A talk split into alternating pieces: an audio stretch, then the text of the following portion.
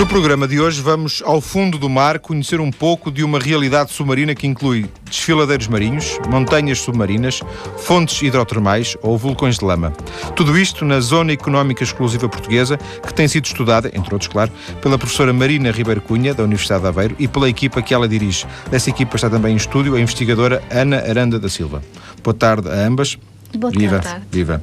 Estes estudos são feitos uh, ao, no âmbito de um laboratório que a professora Marina uh, dirige, o Laboratório de Ecologia Marinha e Estuarina, sim? Exato. É um laboratório que se especializou numa determinada uh, área ou, como diz aqui, Marinha e Estuarina, um pouco vago, vasto? Exato, porque o nosso, o, o nosso trabalho não, não se dedica apenas a estudar os, as profundezas do oceano, nós também temos alguns trabalhos dedicados às zonas costeiras e às zonas zonas de estuário, uma vez que na Universidade de Aveiro nós temos um, um ecossistema importantíssimo, que é a Ria de Aveiro, e que também merece a nossa atenção. Um, e assim dá-me a ideia que a professora, por aquilo que eu, que eu, li, que de alguma forma também se especializou, o que lhe interessa propriamente é o fundo do mar, é isso? O, o fundo, os, as profundezas do oceano sempre me atraíram uh, muito e pela dificuldade do desafio, pela, pelo desconhecido e, portanto, eu, embora tenha feito o meu doutoramento na, na, na Ria de Aveiro, com organismos estuarinos, assim que acabei o doutoramento eu tentei direcionar a minha investigação para zonas mais profundas. E de alguma forma este laboratório que dirige surge no âmbito de um outro, esse sim mais vasto e este mais especializado, será isso? Exato, uh, não é bem assim. Nós temos em Aveiro um laboratório associado, um laboratório associado uh, que é o CESAM, Centro de Estudos uh, do Ambiente e do Mar, esse uh, laboratório é um laboratório multidisciplinar que inclui uh, o Departamento de Química, o Departamento de Ambiente, o Departamento de Física, de Geociências e o Departamento de Biologia. Portanto, investigadores ligados ao ambiente e ao mar. Dentro de cada, destes, de cada um destes departamentos há vários laboratórios que são dirigidos por uh, um, um cientista responsável e a sua equipa. E o seu, eh, neste caso o LEM, não é? Sim. Uh, tende a especializar-se. Vocês, por exemplo, Sim. prestam serviços à comunidade, prestam serviços para o exterior ou são um laboratório de investigação, propriamente dito? No, no meu laboratório que é um laboratório físico, não é? Não, é, não há essa prestação de serviços porque nós estamos mais ligados, mais ligados com, com investigação fundamental. Mas dentro do CESAM, sim, há prestação de serviços, há um, estudos de impacto, há uma série de serviços prestados à, à comunidade. E que, que, tipo de trabalho é que, é que fazem no, no, no vosso laboratório, nessa investigação fundamental? No, no LEM, nós vamos, estamos a trabalhar com vários alunos que estão a fazer doutoramento ou um pós-doutoramento e que têm temas objetivos relacionados com a biologia marinha. Esses temas têm uma, uma diversidade muito grande, mas estão basicamente relacionados com o estudo da biodiversidade e com o estudo do funcionamento dos ecossistemas.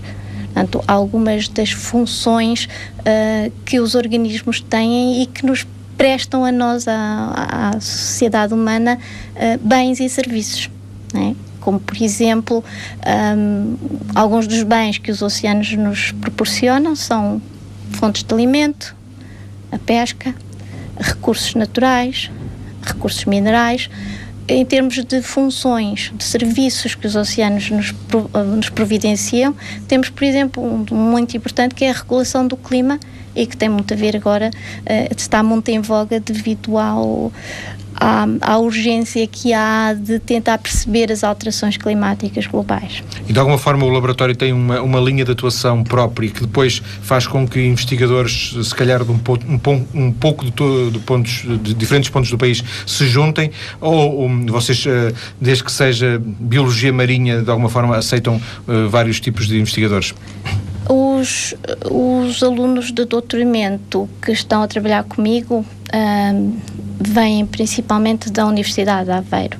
Os alunos de pós-doutoramento, alunos não, os investigadores de pós-doutoramento, esses já vieram de vários sítios, uh, estiveram a fazer os seus doutoramentos no estrangeiro e resolveram vir para Portugal e trabalhar neste âmbito. Uh, principalmente devido a, um, nós termos em curso um projeto europeu de, de grande envergadura que uh, atraiu de certo modo estes investigadores que estavam no estrangeiro, são portugueses, mas querem fazer a sua investigação em Portugal. Já vamos conhecer esse projeto. Uh, Ana, fez o seu doutoramento em Inglaterra, não é? Fiz, em Southampton. E depois uh, aparece Aveiro no seu caminho. Como é, que, como é que se faz a triangulação? Porque depois também está ligada a outras instituições que não apenas Aveiro, não é? Sim, estou ligada à Universidade de Geneve, em, na Suíça e, e aqui a Aveiro e ao INETI em Alfragide também. Uh, eu liguei-me à Universidade de Aveiro através de Southampton porque eu fiz a, minha licenci a minha licenciatura, não, o meu bacharelato, o meu mestrado e doutoramento na Inglaterra e como não conhecia ninguém uh, na minha área em aqui. Portugal, pedi contactos em Southampton e deram-me o contacto da professora Marina, que era a pessoa que estava ligada ao projeto Hermes a trabalhar em Portugal e daí fiz o contacto com a professora Marina e vim para cá fazer o, o doutoramento, o pós-doutoramento com ela. E agora, por curiosidade, porquê é que fez todo o seu percurso? Geralmente, que, por aquilo que eu percebo de muitos uh, investigadores e, e, académicos com quem, com quem converso aqui, uh, o, uh, geralmente a licenciatura é tirada cá em Portugal e depois o doutoramento, sim, é, é, tirado.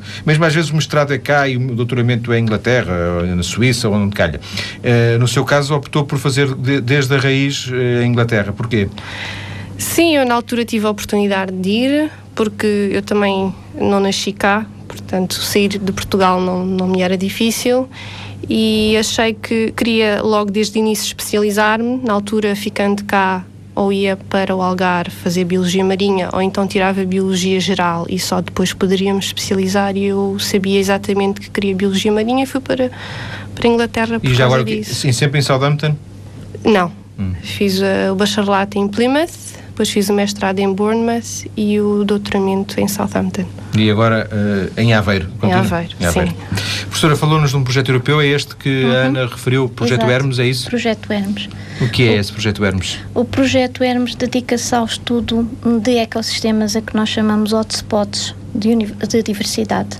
Uh, Mas esse hotspots não é de quente, para não? É, que, é que aquilo é no fundo do mar, eu imagino que não seja muito quente, para não? O hotspot vem, do, do, vem, está mais conotado com a ideia de um foco de diversidade, portanto, uma zona. Um lugar especial, de alguma um forma? Um lugar especial, um lugar especial, exatamente.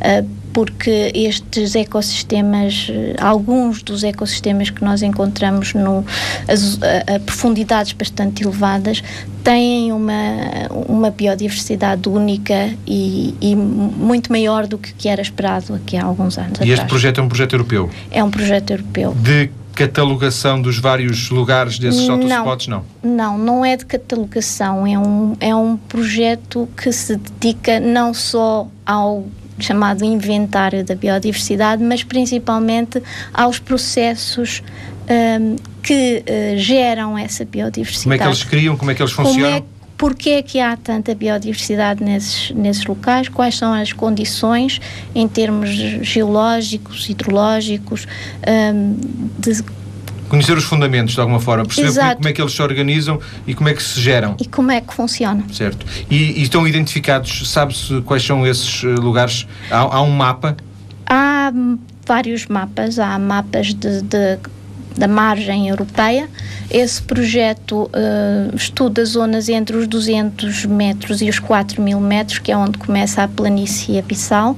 Portanto, esta zona é a zona da margem continental, que nós chamamos a margem continental, e tem uma topografia, portanto, tem muito relevo, como se fossem montanhas, vales, uh, e essa heterogeneidade física topográfica permite então a existência destes habitats especiais.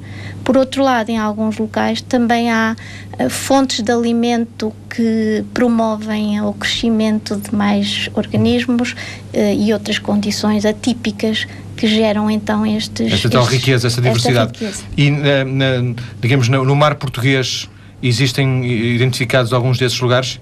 Exato. No mar, a zona económica exclusiva Sim. portuguesa é a maior da Europa. Uh, nós temos não só a zona económica exclusiva em torno de Portugal continental, mas depois em torno da Madeira e em torno dos Açores, o que faz com que a maior parte desta zona económica exclusiva esteja a profundidades uh, entre os 200 e os 4 mil metros. Ora, é precisamente nessa zona que nós vamos encontrar estes habitats mais uh, diversificados e, portanto, temos montanhas submarinas em torno dos Açores, montanhas submarinas em torno da Madeira, mesmo próximo do continente há montanhas submarinas. E isso temos... está cartografado? Sim, se conhece, sim. Pelo menos em termos eh, geológicos? Em, em termos de, de mapa de relevo, estão cartografados pelo menos aqueles que, que são importantes. Mas não explorados cientificamente. Mas não explorados. Digamos que, numa expressão um bocado impopular, é, é demasiada areia para nossas capacidades. Ou seja, é, é, muito mar para as nossas capacidades. Não, não. Portugal, que é dos países mais pequenos da Europa, tem a zona económica exclusiva maior. Não se trata de uma especificidade de Portugal. A nível global, a nível mundial, apenas 0,01% do fundo dos oceanos está devidamente estudado. Há bocadinho usou uma expressão, disse a planície abissal. A planície abissal, o abismo. Uh, a maior parte do fundo do mar é, é, praticamente plano, são grandes bacias sedimentares, portanto, onde se acumulam os sedimentos e essas zonas. Areias, por exemplo, rochas, pedras. Mais, mais lama Hum, portanto, sedimentos mais finos, que não mais fino. E essas planícies são chamadas abissais porque se situam a profundidades grandes, a cerca dos 4 mil, 6 mil metros. Ah, falou uh, várias vezes em 4 mil, mas, eh, mas ainda há mais profundidade do que os 4 mil, é isso? Exato, exato. A zona mais profunda dos oceanos uh, conhecida é a Fossa das Marianas, uh, que tem 11, 11 mil quilómetros, 11 mil metros, metros de profundidade. profundidade. Exato. E há vida ainda? Isso, sim. Aí nas Fossas das Marianas há zonas de hotspots de diversidade, em que nós encontramos organismos únicos e eh, ali que se alimentam de uma maneira que, que não é comum nos organismos que nós estamos habituados a conhecer. Obviamente que uh, estas uh, pesquisas se fazem uh, de submarino, mas sobretudo com, com digamos, robôs, veículos que sejam comandados de cima, não é? Sim, a utilização dos, dos, veículos operados remotamente é, é está agora a ser cada vez mais utilizada porque dá informações muito valiosas. Mas as primeiras investigações do, destas profundidades foram feitas no final do século XIX, usando dragas de rasto, sistemas de amostragem muito simples e que ainda hoje são utilizados. Mas que conseguem ir a, a, tanto, a, Exatamente, a mil metros, isso, precisa? A mil, a dois mil, grandes. Nós ainda continuamos a, a, a partir de barcos A partir de barcos que estão, que estão parados e depois uh, são largadas essas dragas exato, para o fundo do mar? Exato. Portanto, isso, essa grande investigação dos, dos fundos oceânicos, a grande explosão destas descobertas deu-se no final do século XIX portanto com aparelhos muito rudimentares pois. e que continuam a ser eficientes, porque nós para algumas coisas continuamos a usar dragas e... e Parece um bocado incrível, né? com, com, a tecnologia e com os robôs e com os submarinos se continua a usar essas técnicas, como disse, rudimentares, não é? O que é eficiente é eficiente. Claro, se, se, é eficiente, não é? Exato. Mas eh, hoje em dia imagino que uh, seja possível até ver inclusive o fundo do mar, não é? Ver em tempo ver. real. Exato. Quando nós, eh, quando nós fazemos um mergulho com, com o ROV, o ROV é o, o tal robô. O, o nome curto para, para veículo operado remotamente, quando nós usamos um ROV, há transmissão em tempo real da imagem e das operações que são feitas pelo ROV. E nós temos em Portugal esse, alguma coisa desses? Nós adquirimos, Portugal adquiriu recentemente um, um robô submarino que uh, tem capacidade de ir até aos 6 mil metros e uh, ele está neste momento a ser experimentado num cruzeiro uh, que está a ser levado a cabo na, no navio Gago Coutinho, ao largo dos Açores. Eu estive lá, vindo lá a semana passada.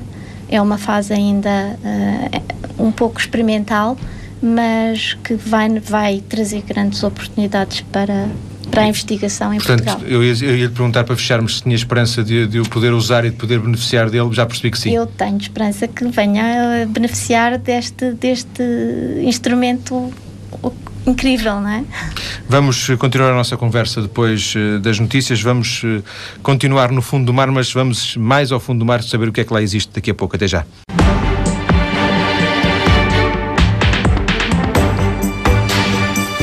Em estúdio, duas convidadas, ambas ligadas ao Laboratório de Ecologia Marinha e Estuarina da Universidade de Aveiro, a coordenadora Marina Ribeiro Cunha e a investigadora em pós-doutoramento Ana Aranda da Silva. Na primeira parte, eh, já conversámos um bocadinho sobre o trabalho que fazem, quer no laboratório, quer eh, eh, estas duas biólogas, porque na verdade se trata de biólogas, não é isso mesmo? É? Não, não, não, esclarecemos isso completamente, a não ser no caso da, da Ana, que ela disse que, que, é a hipótese de fazer em biologia, eh, mas portanto é duas biólogas, uh, mas uh, também fiquei com a ideia, professora, na primeira parte, que conhecemos pouco disso, 0,01 conhecemos do fundo do mar, não é? Seja do mar português, seja do mar em geral. Em geral, isso são números globais uh, que saíram há pouco num relatório sobre, uh, precisamente sobre a biodiversidade destes ecossistemas profundos. Um, esse 0,01% uh, uh, refere-se à parte que foi efetivamente amostrada. Claro que em termos de mapeamento, por exemplo, uh, o mapeamento é muito mais extenso do que isso. Nós conhecemos em termos de topografia a localização dos, dos montes submarinos, das cristas atlânticas, das fossas submarinas, uh, dos desfiladeiros, tudo isso é já em grande parte conhecido. Mas esse mapeamento é feito sem que haja depois um conhecimento, sem que alguém tivesse ido, no fundo Exatamente, é isso? Exatamente, pode ser Fez feito. uma fotografia, mas não fala a ninguém? Eh, não é bem uma fotografia, mas é a utilização de, de certos equipamentos do tipo de sonares que vão, uh, vão tendo informação sobre, sobre o fundo do mar. E, e acha que o fundo do mar, ou acham que o fundo do mar nos reserva uh, informação que, por exemplo, não seja, seja uma informação que, que hoje esteja muito longe daquilo que, que é o nosso conhecimento? Ah, completamente. Nós uh, não sabemos as propriedades desses organismos que, são, que nos são desconhecidos, não é? Uma das, uh, uma das áreas em desenvolvimento eu não estou ligada diretamente a essa área, mas é a bioprospecção, ou seja, a procura de substâncias que possam ser úteis em organismos que até agora são desconhecidos. Essas substâncias úteis podem ser usadas hum, desde a indústria cosmética até a indústria farmacêutica e o tratamento de doenças que hoje podem não ter tratamento. Ana, também a sua convicção de que o, o mar, o fundo do mar, nos pode trazer no futuro informações que hoje, porventura, não imaginamos? Sim, concordo plenamente com o que a professora Marina disse principalmente na farmacêutica e na, na cosmética. Não sei se será tão importante, mas a farmacêutica, sem dúvida. E ao nível, por exemplo, da alimentação, daquilo que é hoje a alimentação uh, das espécies, poderemos encontrar aí uh, soluções que depois possam ser potenciadas? Uh... O que se passa em termos da alimentação é que um, um uma, um dos grandes recursos que nós retiramos dos oceanos são é o peixe, é, são as pescas, fazem uma parte, são uma parte importante da economia de, de todas as nações. O problema é que uh, a pesca exagerada e a pesca não controlada vai uh, ou teme-se que vá no futuro uh, diminuir esses recursos. Portanto, se nós conhecermos mais sobre o funcionamento destes, destes ecossistemas e soubermos como manter estas populações de organismos que nós usamos para o nosso consumo, isso vai ser uh, um passo muito importante. Porque esses uh, locais, esses tal hotspots, não é? esses, esses sítios, há pouco chamando de sítios especiais, eles são, são muito ricos em biodiversidade e também são muito ricos, por exemplo, em alimento Podem para os peixes, ser. por exemplo?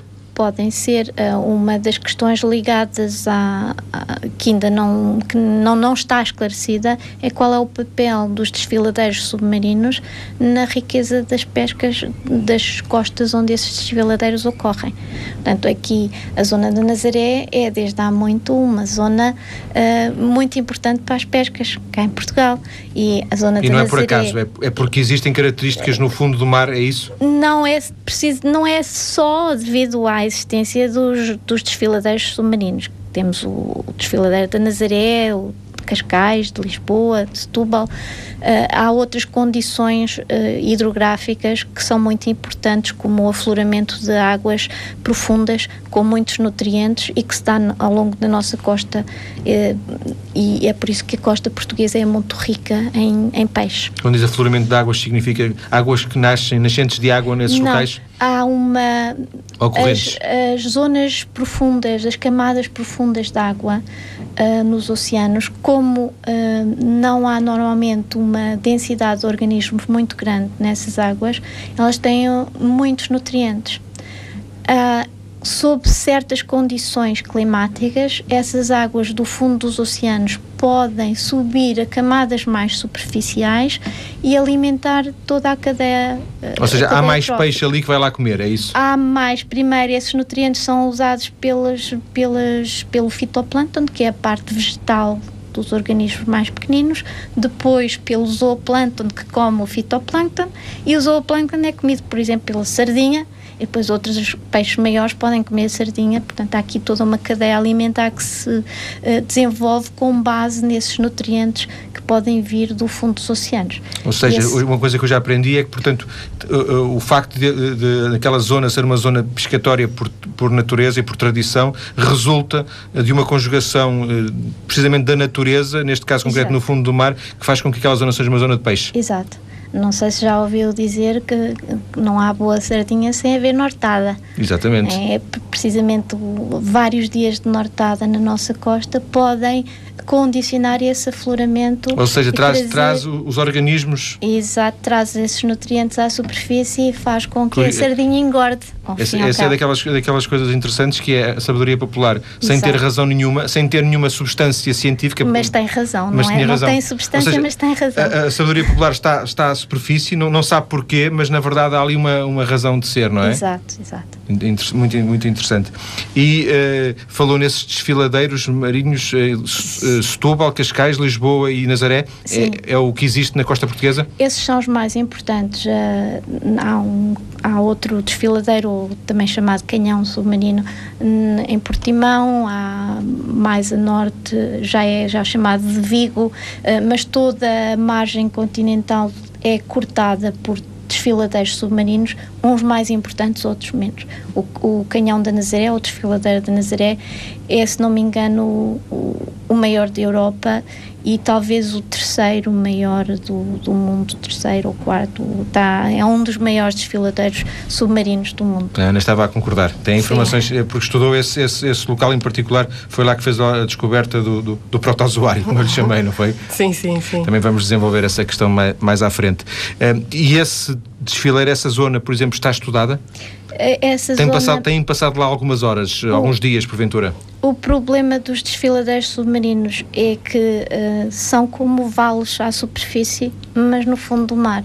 O, o, o que acontece é que quando nós tentávamos usar as técnicas tradicionais da amostragem, muitas vezes perdíamos o equipamento porque, uh, precisamente devido ao, ao declive, claro. à, à topografia irregular com, o, com aparelhos uh, de operação remota, com imagem, com assistência de, de TV, de vídeo, agora é muito mais Ele pode saber onde é que vai. É, Exatamente. Dificilmente ficará preso numa, numa rocha ou ficará preso numa, numa caverna, numa gruta, uma coisa qualquer Exato. desse género. Cavernas e grutas não haverá, mas há paredes íngremes, há, há zonas uh, que são mais difíceis de, de, de, explorar e que só agora com, com estes aparelhos mais sofisticados é que nós podemos avançar no conhecimento. Uh, o, peixe, aquele peixe que nós comemos habitualmente está uh, vivo até que, até que profundidade?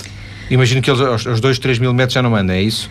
Não, esses, essas profundidades nem, nem, sequer, ou, nem sequer se vai pescar e de certo modo ainda bem porque conseguimos manter esses, esses espaços menos tocados pela humanidade, não é? Uh, a maior parte das pescas dá-se na plataforma continental, que é entre os 0 e os 200 metros, portanto, nas zonas mais costeiras. Mas o que se tem assistido ultimamente, principalmente com a, com a, pesca, a pesca de arrasto, é que há uma tendência para aumentar a profundidade das pescarias. Uh, o que depois vai trazer graves problemas para, para a sustentabilidade de, das pescas no futuro. Sendo que o peixe vive, eh, mesmo que não haja pesca, o peixe vive eh, até que profundidade? Há peixes diferentes a profundidades diferentes, não é? Os peixes que vivem a 4 mil metros. Há peixes a 4 mil metros. Há peixes a 4 mil metros, mas são peixes muito estranhos e que têm. podem ser muito estranhos e que têm adaptações uh, morfológicas, fisiológicas. E não são comestíveis, é isso que quer dizer? Dificilmente. Não sei se são comestíveis ou não, Uh, mas pelo menos não existem numa densidade que justifica, justifica a sua pesca. pesca comercial. Exato. E, e como lhe dizia, só para perceber, o peixe que nós conhecemos, uh, independentemente da pesca ser feita a 200 ou a 500 metros, vive que é até 1000 metros. Se se pescasse uh, a 1000 metros, ainda se encontraria sardinha, por exemplo? Sardinha, provavelmente não. Um, eu penso que Bom, nós vamos ter diferentes limites para os diferentes peixes, mas a maior parte daqueles que nós uh, comemos, não é? daqueles que nós usamos como Sim. recursos alimentares, são uh, bastante costeiros. Eu diria na plataforma, Sim. 0 a 200 metros. É por aí precisamente que eles vivem. Portanto, Exato. a pesca coincide com a, o grosso da, da, da existência Exato, da pesca. Sim, sim. E eles próprios não procuram mais, mais fundo. Os próprios peixes. Sim. Uh, teriam que evoluir nesse sentido não é? para desenvolver capacidade de, de, ir mais fundo. E é no fundo que se, que, que se encontram algumas das espécies que vocês uh, procuram, não é? Sim. Uh, mais fundo que isso. Não, não, as, não as procuramos especificamente, nós estamos a, estamos a trabalhar com a comunidade. Uh, na, na minha equipa nós estamos a trabalhar principalmente com invertebrados, portanto não trabalhamos muito com peixes, trabalhamos com organismos mais pequenos e que têm uma função mais básica na cadeia alimentar. Um, esses, esses invertebrados incluem os crustáceos, uh, incluem bivalves, uh, anelídeos, que são chamadas minhocas, não é? Todos, e os corais, uh, ou, ou organismos do grupo dos corais. Uh, esses são os quatro grupos, talvez, principais que nós estamos a tocar neste momento. E vocês preocupam-se com esses em concreto porque há uma razão científica para isso ou porque eles são muito desconhecidos e por isso, muito pouco conhecidos e por isso também é interessante procurá-los? Por um lado, é, uh, muitos deles são, são desconhecidos. Nós temos descrito várias espécies novas. Por outro lado, eles têm também uma função no, no, no funcionamento global dos oceanos, como é o caso dos corais, por exemplo os corais têm a capacidade, como formam um esqueleto calcário, têm a capacidade de absorver carbono da água. Isso tem uma função muito importante na regulação do clima uma vez que o dióxido de carbono que existe na atmosfera pode ser absorvido pelos oceanos, e é em grande parte. O sequestro de carbono. Exato, e, e depois é fixado nestes esqueletos calcários, do, por exemplo, do, cal, do, do coral. Mas são, são, são relevantes, a quantidade de, de corais que existe na, no nosso mar é relevante? É relevante porque nós temos a ideia dos corais, dos recifes exatamente, de corais exatamente. tropicais de baixa profundidade e não sabemos que um, cerca de mil metros entre os entre os 600 e os 1200 metros pode haver grandes recifes de coral. Um, na, nossa, na nossa zona económica exclusiva, esses recifes não são tão um, exuberantes como, como, por exemplo, na Irlanda ou na Noruega, uh, e, mas temos muitas zonas de recifes que já foram exuberantes noutros, noutros tempos geológicos. E que deixaram de ser por alguma razão que se desconhece? Isso é uma das questões que está a tentar ser percebida, porque é que estes recifes que em, em tempos foram vivos e foram grandes, um, grandes recifes de, de, grande biodiversidade, porque é que agora uh, deixaram de poder viver? Terá a ver com alterações climáticas, terá a ver com alterações nas propriedades da água, pode ter muitas razões. Eu no início de, de, deste programa disse que todos nós desconhecíamos, e eu, eu próprio já aprendi aqui algumas coisas, estou certo que os ouvintes também, conhecíamos muito pouco ou nada da, da nossa realidade submarina, e a professora já falou aqui em desfiladeiros, no, no fundo, uh, de alguma forma em montanhas submarinas.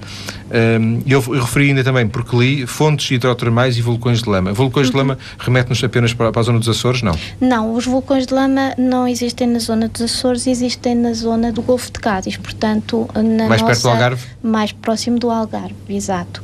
Uh, na zona dos Açores existem as fontes hidrotermais, essas de origem vulcânica uh, e, e, que estão relacionadas com a crista média atlântica, que é a zona onde, digamos que o fundo dos oceanos nasce. E afasta as, as, placas continentais umas das outras. Eu penso que a maior parte das pessoas um, saberá que uh, os nossos continentes não estão fixos e que eles se movem uh, muito pouco, uh, mas movem, e que neste momento a América está afastada da Europa, por exemplo, a um ritmo muito lento que não é perceptível para nós, mas está. E esse movimento é originado precisamente na crista média atlântica e que se situa a meio do Oceano Atlântico, os Açores, por exemplo, estão localizados quase em cima da crista média atlântica. E, portanto, essa crista média atlântica, assim que se chama, Sim. pertence à zona económica exclusiva, nomeadamente uma parte, parte, Uma parte dessa crista média atlântica pertence à, zona económica exclusiva portuguesa. E essa, essa é uma zona com interesse em, em particular, por ser a zona de, essa zona de, ao mesmo tempo, de separação e fusão, não? É uma zona é com interesse para investigar? É uma zona com muito interesse para investigar, tanto na área da geologia como na biologia. Um, na área da geologia, como pode compreender, não lhe posso claro. dar muitos detalhes, mas uh, sei que há diversos recursos minerais muito importantes nessa zona. Em termos de biologia, uh, as fontes hidrotermais são um destes hotspots de biodiversidade e uh, providenciam uma série de formas de vida que uh, são únicas e que usam um, energia que não é energia solar para produzir biomassa. Estamos a falar de água doce. Estamos a falar de água salgada, é. água do fundo do mar. Toda a água que vem ao fundo do mar é, é, é, água salgada, é isso? Não, a composição destas fontes hidrotermais pode ser muito variável e pode ter uma uma composição uh, mais ou menos salina, com substâncias mais ou menos tóxicas, pode ter temperaturas até aos 300 graus é mesmo muito variável a composição. Já agora, por curiosidade, alguma, algumas dessas fontes assumem características em termos de, de, de dessa água que pudesse um dia pudesse ter alguma relevância também para, para, para o ser humano? Uh, isso não, não lhe sei dizer, mas a, a maior parte destas fontes hidrotermais têm compostos que são considerados bastante tóxicos, tóxicos. mas que são suportadas por organismos que vivem ali que, que conseguem, conseguem viver, lidar, viver lidar com estas uh, condições. Uma das coisas que realmente comecei por aí e, e fez também esta segunda parte precisamente né, por aí é que hum, Há, há, não sei se a, a, curiosidade, porventura sempre existiu curiosidade para conhecer o fundo do mar, mas uhum. ou por falta de meios, uh, meios se calhar que não eram financeiros, eram se calhar meios, meios de conhecimento, ou seja, pela extensão de, dessa própria uh, quantidade de água, de quantidade de fundo do mar, sabemos pouco, não é? Uh, Sabemos muito pouco, há limitações tecnológicas, mas também há a questão do, do interesse do interesse da sociedade, do interesse dos Estados económico. Político, político na decisão das, decisão das políticas, não é? Exato, acho que sim, acho que, é, que essa pode ser um, um dos aspectos, porque o mar tem sido um, negligenciado, acho eu, em, em detrimento, por exemplo, da, sim, da investigação no espaço. Mandam-se mandam foguetões para o espaço, mas não se mandam foguetões para o fundo do mar. Exato. Vamos voltar à conversa daqui a pouco, vamos conhecer um pouco em, com um pouco de detalhe a investigação da Ana Aranda e também alguns dos projetos próximos do laboratório dirigido por Marina Ribeiro da Cunha. Até já.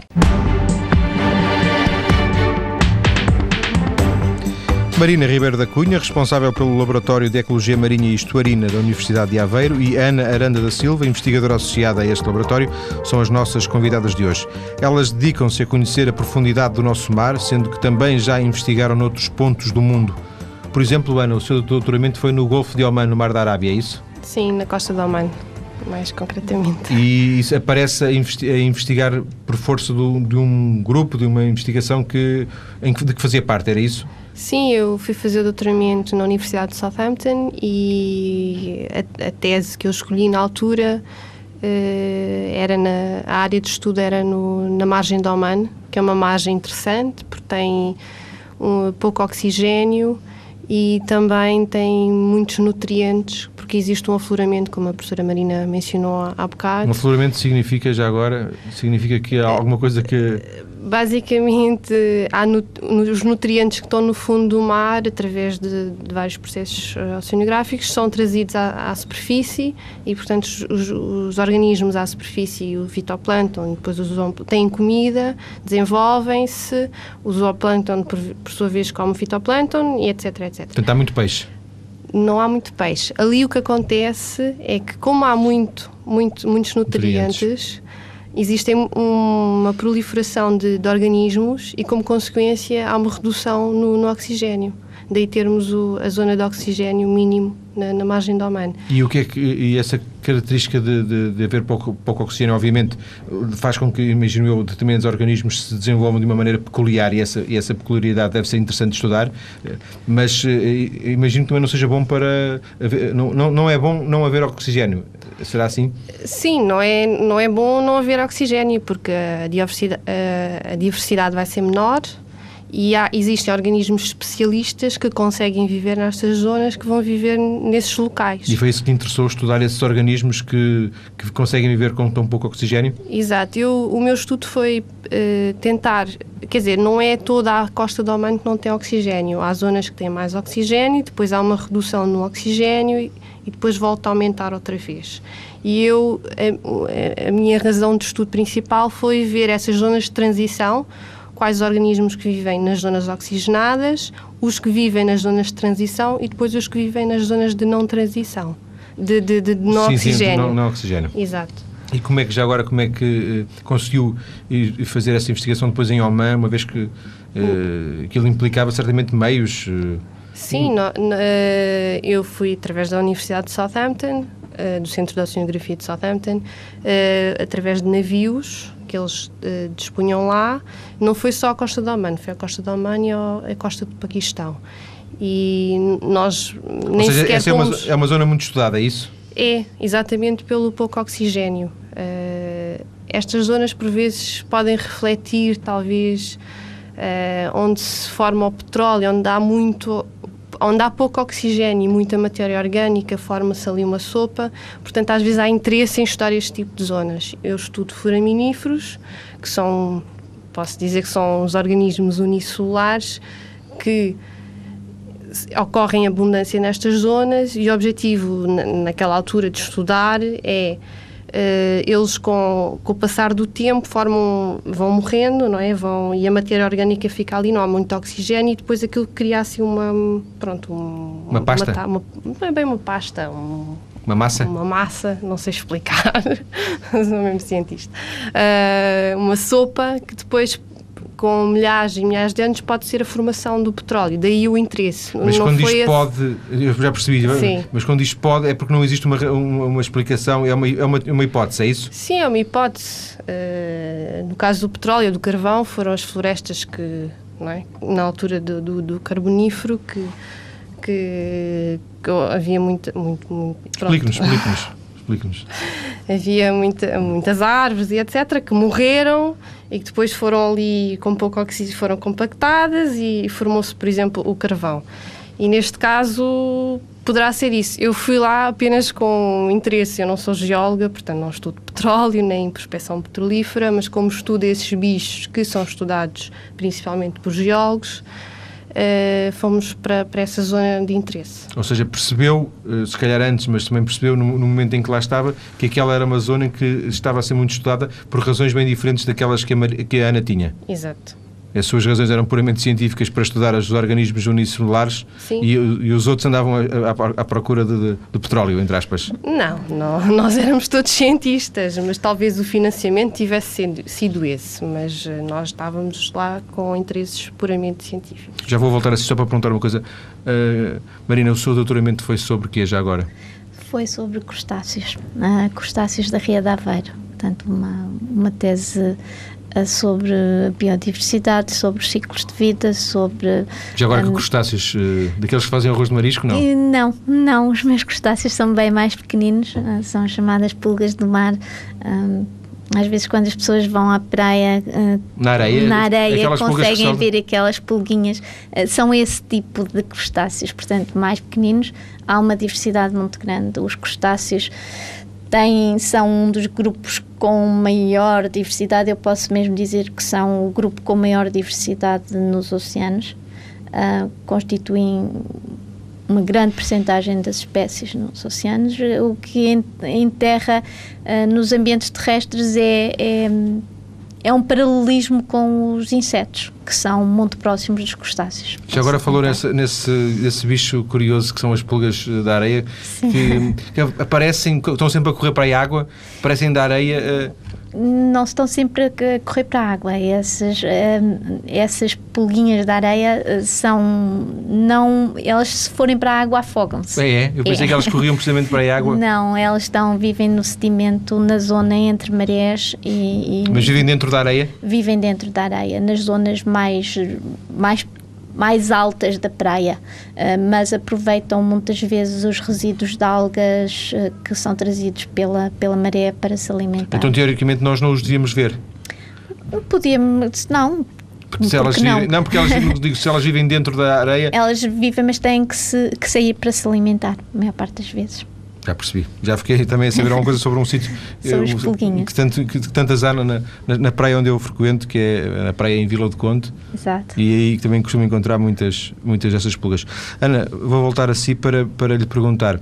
Depois desse doutoramento, uh, passou a, a estudar aqui em Portugal, passou a investigar em Portugal e manteve o mesmo interesse por esse tipo de organismos ou uh, virou algum tipo de interesse? Eu continuei a estudar os foraminíferos. Uh e uma coisa que acontece várias vezes é estamos numa campanha e por vezes encontramos algo que não estávamos à espera. Isso é bom, teoricamente. Exato. Uh, porque são coisas que nós não, não fazíamos ideia que estavam lá. Já vou, já vou escrever um artigo sobre isto. não, é curiosidade. O que é isto? Porquê que está aqui? Uh, o que é que faz? Não é? Como é que vive? Como é que se reproduz? São as questões básicas que nós E foi o que aconteceu consigo? Foi. Uh, eu continuei a fazer os meus estudos de foraminíferos, neste, neste momento no pós-doutoramento no canhão da Nazaré, que a professora Marina mencionou, e também no canhão de Setúbal, e no canhão da Nazaré... Uh, o canhão são os tais desfiladeiros, não é? Exatamente. São umas, é tipo o Grand Canyon, Sim. mas debaixo d'água. Uh, e neste caso encontramos os, os, os uns protozoários. Isso, não, não diga o nome que nos assusta já. É. e que, que, nunca tinham sido vistos? Não, sabemos da existência destes protozoários noutro, noutra, noutros locais. Uh, só que aqui em Portugal também sabíamos da existência deles na Madeira, mas não sabíamos da existência deles no Canhão da Nazaré. Uh, quando, quando os vimos, uh, ficámos a saber que também haviam aqui. Isso, isso, para quem não percebe nada como eu, pelo menos significa um aumento da, bio, da biodiversidade? Uh... Sim, esta é uma zona que, que se considera um hotspot de biodiversidade, como, como a professora Marina falou, e estes organismos também são mais uma. Um, lá, um, uma, representa, uma contributo Sim. para a, dio, para a biodiversidade desta zona. E esse, passou a focar a sua investigação nessa, nessa espécie, nesse organismo, uh, ou nem, nem por isso? Não, continuo a fazer várias coisas. Uma das coisas que eu faço é, é estudar. Eu sou taxonomista como taxonomista, o que é que eu faço? Olho para o organismo, se não está descrito, vou tentar descrevê-lo. Dar-lhe um nome? Dar-lhe um nome, porque será mais fácil falarmos uns com os outros, não é? os cientistas. Uh, antigamente fazia-se a descrição apenas morfológica, olhava-se para o organismo e dizia-se como é que ele se parece. Tem uma concha, tem, tem uma, coisa para, um tem. buraco para respirar. Pronto. Exato. Hoje em dia usa-se a genética também, que é outro tipo de informação que vai completar a análise taxonómica. E é isso que eu, tô, que, eu, que, que tenho estado a fazer em relação aos não posso dizer não, não, pode dizer. Pronto. aos protozoários a estes protozoários. gigantes. Xeno... xenofioforos eu disse logo que não podia dizer. Eles são trazidos para terra mortos, não é? Já sem vida esse, é assim. E depois são analisados em laboratório Sim, nós o que fazemos, quando se faz a análise genética, convém que o material ainda esteja fresquinho. Portanto, assim que eles uh, uh, estão a bordo. São recolhidos nós, pelo robô? São, no, no, nosso caso, foram alguns recolhidos por robô ou por, outras, ou por outro equipamento. Uh, assim que estão a bordo, nós congelamos de forma a manter o tecido biológico, vi não é vivo, mas está preservado para depois fazer-se a análise genética. E eu, o que eu o que eu estou a fazer, eu não sou sozinha, com, com colegas meus que têm mais experiência de descrição, descrevemos em conjunto, fazemos a, a sequência genética para termos uma informação do que é, que é o organismo. Ana, queria lhe perguntar ainda uma coisa. A Ana está a fazer um pós-doutoramento, ou seja, está uh, com uma, uma, bolsa da Fundação Ciência e Tecnologia. Isto é uma espécie Sim. de um parênteses à nossa conversa, mas sempre uma coisa que eu acho intrigante e curioso. Um, a, sua vida como cientista vai depender sempre de, de, encontrar uma bolsa para fazer, uma bolsa de financiamento para fazer. Uh, há, há, uma instabilidade ou não nesse. Ah. Eu não sei, a minha bolsa acaba em 2010 e já estou a olhar para outras possibilidades. Não sei se continuarei a fazer exatamente aquilo que eu estou a fazer, porque tem, depende sempre do que é que existe, qual é a oferta de, de emprego. O óbvio, não quero continuar como bolseira. Se possível, conseguir um emprego como contratada ou uma posição permanente, hoje em dia é, muito difícil, é quase impossível, mas se não, é continuar com bolsas.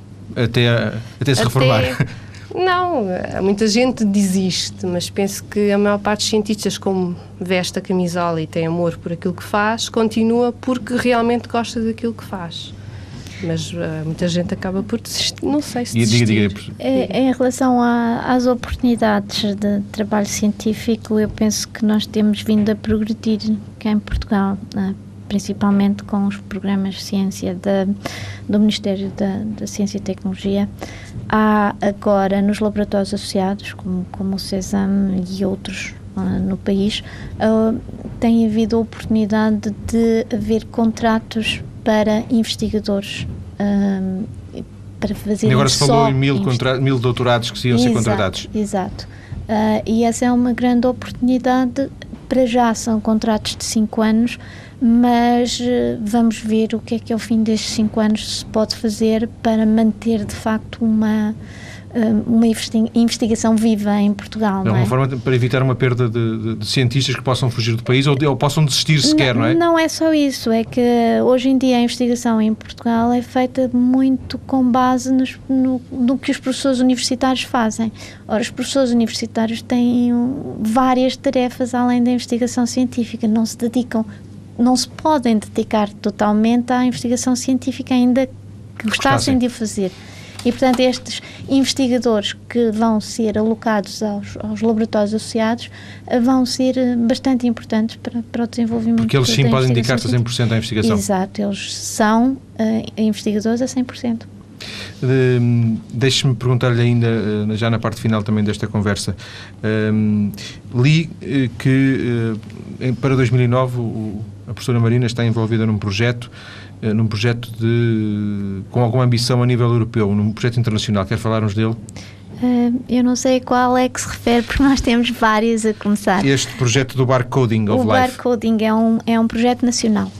Uh, o Barcoding da, da vida aquática em Portugal uh, é liderado por um colega meu da Universidade do Minho, o professor Felipe Costa, uh, e tem como objetivo uh, fazer o barcoding, ou seja, um, um inventário molecular das sequências características de cada uma das espécies que nós conhecemos neste caso da vida marinha. É uma coisa muito ambiciosa. É, é uma coisa muito ambiciosa e que nós vamos fazer eh, passo a passo, não é? Vamos vamos às nossas coleções, vamos começar por estudar aquilo que temos à, à, disposição e vamos tentar enriquecer esse conhecimento com Mas mais diria que já está feito, muita, muita coisa já está feita ou, ou, ou, ainda há muito para fazer? Por exemplo, dentro do meu grupo de trabalho e, e especificamente no que diz respeito às espécies de profundidade, nós temos uh, neste momento já uma centena de espécies codificadas o que é um, um contributo, eu diria, bastante significativo no âmbito dos ecossistemas profundos, porque são espécies que não, não são facilmente encontradas e nem sempre são preservadas, fixadas da, da maneira correta para se fazer esta abordagem molecular da biodiversidade. Ainda assim, para além deste projeto nacional, a professora está sempre envolvida em vários projetos internacionais que lhe dão possibilidade de uh, participar em, em uh, oportunidades que, que, dificilmente chegariam só pelo lado português. Exato. Uma campanha oceanográfica envolve custos bastante grandes, mobilização de navios uh, oceanográficos, um equipamento o mais sofisticado que seja possível e uh, nós em Portugal não temos uh, uh, uma capacidade tão grande de o fazer quanto países como a Inglaterra, a Alemanha ou a França. Uh, portanto, o estar dentro destes projetos europeus permite colaborações com esses países que organizam os cruzeiros e é uma oportunidade única poder participar, ter acesso às amostras, ter acesso aos dados. E existe essa colaboração, ela, ela é, é uma realidade, Exato. não é episódica, é isso? Não, o projeto Hermes que vai, vai acabar agora em 2009, mas vai ser seguido por, por o projeto Hermione, que vai dar um maior ênfase ao, ao, impacto humano nos ecossistemas profundos, mas que vai continuar a ser um consórcio de várias instituições. Por exemplo, posso dizer que no projeto Hermes estão envolvidas 50 instituições europeias. Não só universidades, como centros de investigação e outro, outro tipo de organizações também. Entre os quais uh, a Universidade de Aveiro, através Exato. do laboratório. Exato. Agradeço às nossas convidadas, Marina Ribeiro da Cunha e Ana Aranda da Silva, o convite que aceitaram para terem vindo à TSF revelar-nos algumas das coisas do seu trabalho como investigadoras no fundo do mar. Ana Aranda da Silva está a realizar um pós-doutoramento com o objetivo de conhecer um organismo minúsculo, que eu não posso dizer o nome, eh, nomeadamente eh, que existe no fundo do mar português. A professora Marina Ribeiro da Cunha é responsável pelo Laboratório de Ecologia Marinha e Estuarina.